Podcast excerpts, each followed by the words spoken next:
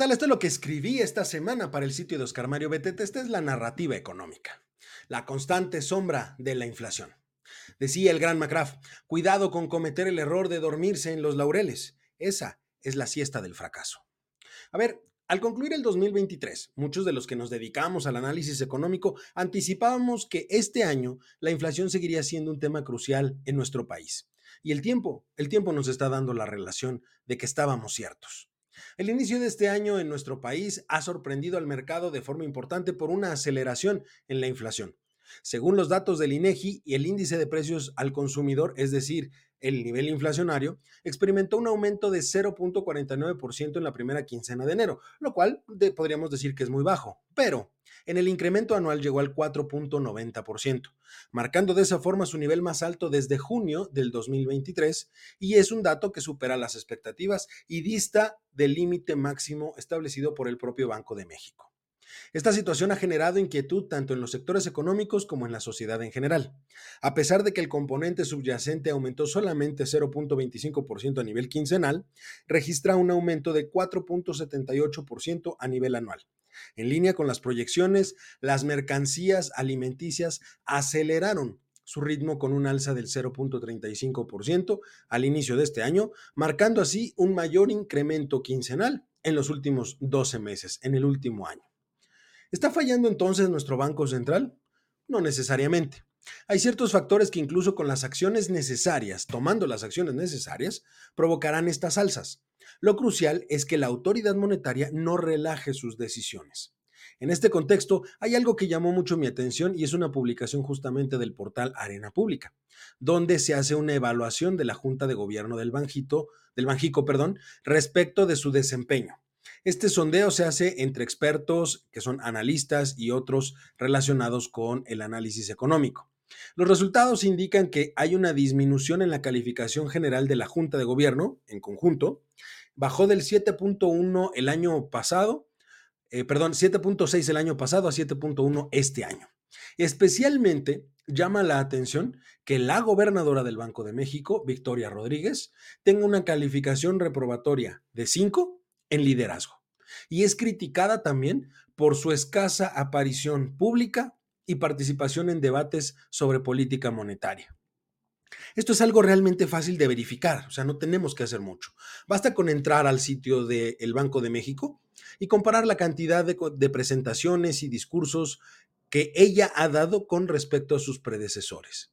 Aunque, por supuesto, en mi opinión, y como lo sabe usted porque lo mencioné el día que fue electa, Creo que está siguiendo y hay que reconocerle su atinada constancia a la sabiduría popular. Más ayuda el que poco estorba. Además, también se evalúa al resto de los miembros de la Junta de Gobierno, no crean que solamente a ella. Y llama la atención que la subgobernadora Irene Espinosa es la mejor calificada. Obtiene un porcentaje de 62% en elogios por parte de los expertos, catalogándola como muy buena.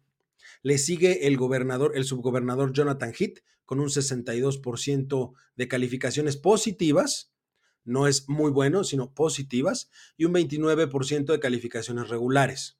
En el caso de Galia Borja, en sus dos años en la Junta, recibió evaluaciones que son mixtas, con un 43% de los expertos diciendo que tiene un desempeño bueno o muy bueno, mientras que el 57% restante la califica como regular.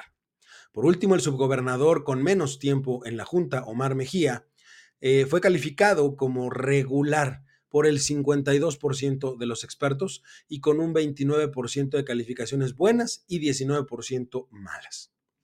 Asimismo, esta evaluación también habla de la calidad de la comunicación en las decisiones de la Junta de Gobierno. Esto hacia el mercado y la opinión pública, que es el mecanismo que utiliza el Banco Central para ejecutar las decisiones de política monetaria. Obtuvo entonces una cualificación promedio de 6.3, lo que indica que la efectividad de las estrategias comunicativas del Banco de México es variable. En momentos es positiva, en momentos es negativa. Esto es comprensible, sobre todo si consideramos la preferencia de liderazgo de la institución por mantenerse en una zona gris. Si la gobernadora no sale y no habla, pues no hay ninguna manera de poder captar información en el mercado. Y ella se ha mantenido en esa zona gris. Esta es una situación que se pondrá a prueba el mes que entra de nueva cuenta. ¿Por qué? Porque a principios del mes de febrero se espera una nueva decisión de política monetaria. Se espera que la tasa objetivo se mantenga en el 11.25% y no se reduzca. Porque, de acuerdo, por ejemplo, con el doctor Agustín Carstens, gerente general del Banco de Pagos Internacionales y exgobernador del Banco de México, reducir la tasa de interés podría ser un riesgo para nuestro país al considerarse una relajación monetaria que, que sea brusca y prematura para revivir presiones inflacionarias. Hay que ver finalmente cuál es la decisión que toman y sobre qué sustentan su decisión finalmente. En resumen, la inflación en México continúa siendo un desafío y la confianza en la autoridad monetaria parece haber disminuido significativamente en comparación con años anteriores, cuando Banco de México era una institución sumamente respetada a nivel nacional e internacional. Ojalá se pueda revertir esta situación, ya que, a diferencia de otras instituciones, si esta cae, se afectaría el crecimiento y la productividad del país a largo plazo, y con ello con ello la mejora en la situación de la población, es decir, una posible mejora para usted y para mí. Mientras tanto, habrá que esperar a ver qué decisiones toman. Yo soy Eduardo López y esta fue la narrativa económica.